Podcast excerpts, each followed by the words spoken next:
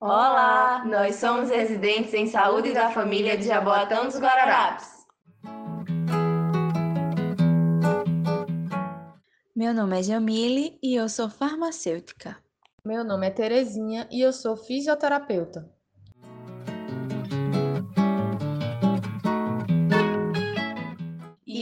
É nosso sétimo podcast. Crianças em casa. Medicamento não é brinquedo.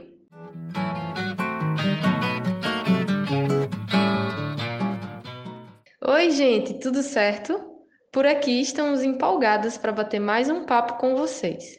E hoje a nossa conversa é com a residente farmacêutica Jamile Fernanda, que já nos deu várias dicas sobre como organizar nossa farmácia em casa, lembram?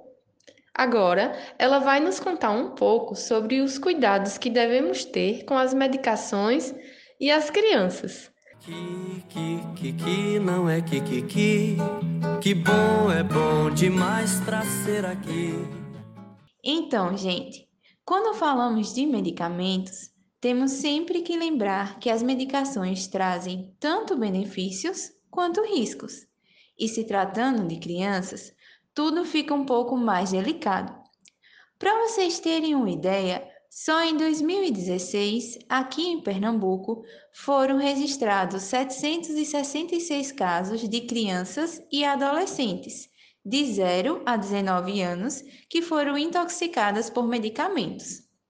Caramba! E por que você acha que isso acontece tanto? Então, durante a infância, a curiosidade é maior. As crianças costumam levar tudo que está ao seu alcance à boca. E aí, algumas medicações têm formatos, embalagens e cores chamativas que podem ser facilmente confundidas com confeitos e bombons. Quando isso acontece, podemos nos deparar com a situação de intoxicação medicamentosa, ou seja, quando o contato com a medicação causa algum tipo de prejuízo à criança.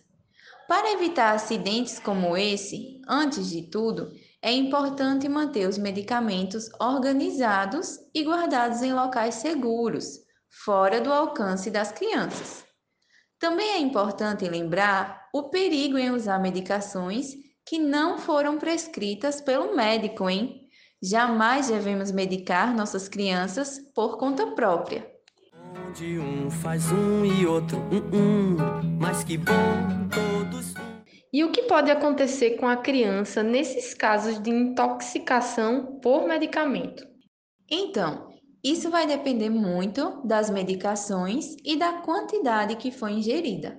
A criança pode apresentar vômitos, dor de barriga, convulsões, pode ter os rins e o fígado afetados, e em casos mais graves, ir a óbito. Vale lembrar que algumas medicações consideradas inofensivas, como xaropes, remédios para febre e para a gripe, podem causar prejuízos para a criança também. Isso acontece porque os medicamentos agem de forma diferente nas crianças, por elas ainda estarem no processo de formação e de crescimento. Por isso, elas precisam de um cuidado especial. Como um dia não ria, sorria como nós, porque vós tem Tá, e o que devemos fazer quando percebemos que a criança apresenta uma intoxicação por medicamento? Devemos procurar o serviço de saúde mais próximo e também podemos ligar para o Centro de Assistência Toxicológica CEATOX pelo número 0800 722 6001, que funciona 24 horas. Porque voz tem nome doce e o som de voz que, que, que, que... Medicar por conta própria ou deixar a medicação ao alcance das crianças pode ser considerado negligência. Guardem sempre suas medicações em lugar seguro.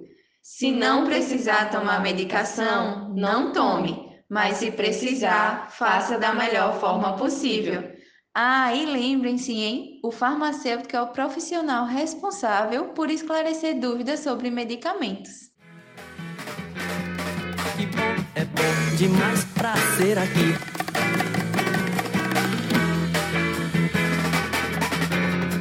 Lara